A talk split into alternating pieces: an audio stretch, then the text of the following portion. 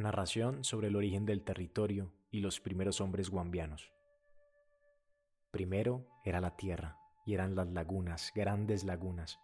La mayor de todas era la de Piendamó o Nupirrapu, en el centro de la sabana, del páramo, como un corazón.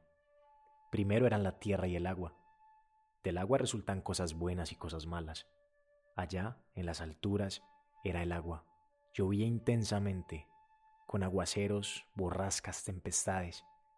En ese tiempo todo esto era pura montaña, y cuando los ríos corrieron hasta formar el mar, hicieron profundas guaicadas, que son hondonadas entre dos montañas. Del agua también nació el cosrompoto, el arco iris que ilumina todo con su luz. Allá arriba estaba él, ella, el Pishimisak, que encierra en su ser lo masculino y lo femenino que a la vez se conforma en dos personajes, el Pishimisak propiamente dicho y el Kalim. El Pishimisak también ha existido desde siempre. Él, ella, es dueño de todo.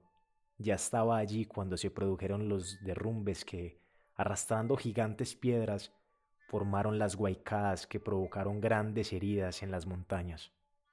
De los derrumbes también salieron los humanos, que llegaron en las crecientes de los ríos.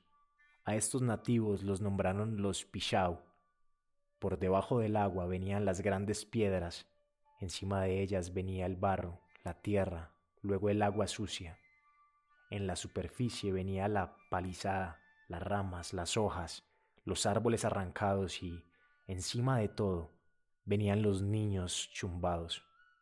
En la gran herida de la tierra que dejaba el derrumbe, quedaba olor a sangre. Es la sangre regada por la naturaleza, así como una mujer riega la sangre al dar a luz un niño. Los Pishau no eran otras gentes, eran la gente grande, los mismos guambianos que comían sal de aquí, de nuestros propios alados. Ellos ocuparon todo nuestro territorio, construyeron todo nuestro Nupirau antes de llegar los españoles. Era grande nuestra tierra y muy rica, en ella teníamos minas de minerales muy valiosos, como el oro, que se encontraba en Chisquío, en San José y en Corrales. También maderas finas, peces, animales del monte y muchos otros recursos que sabíamos utilizar con nuestro trabajo para vivir bien.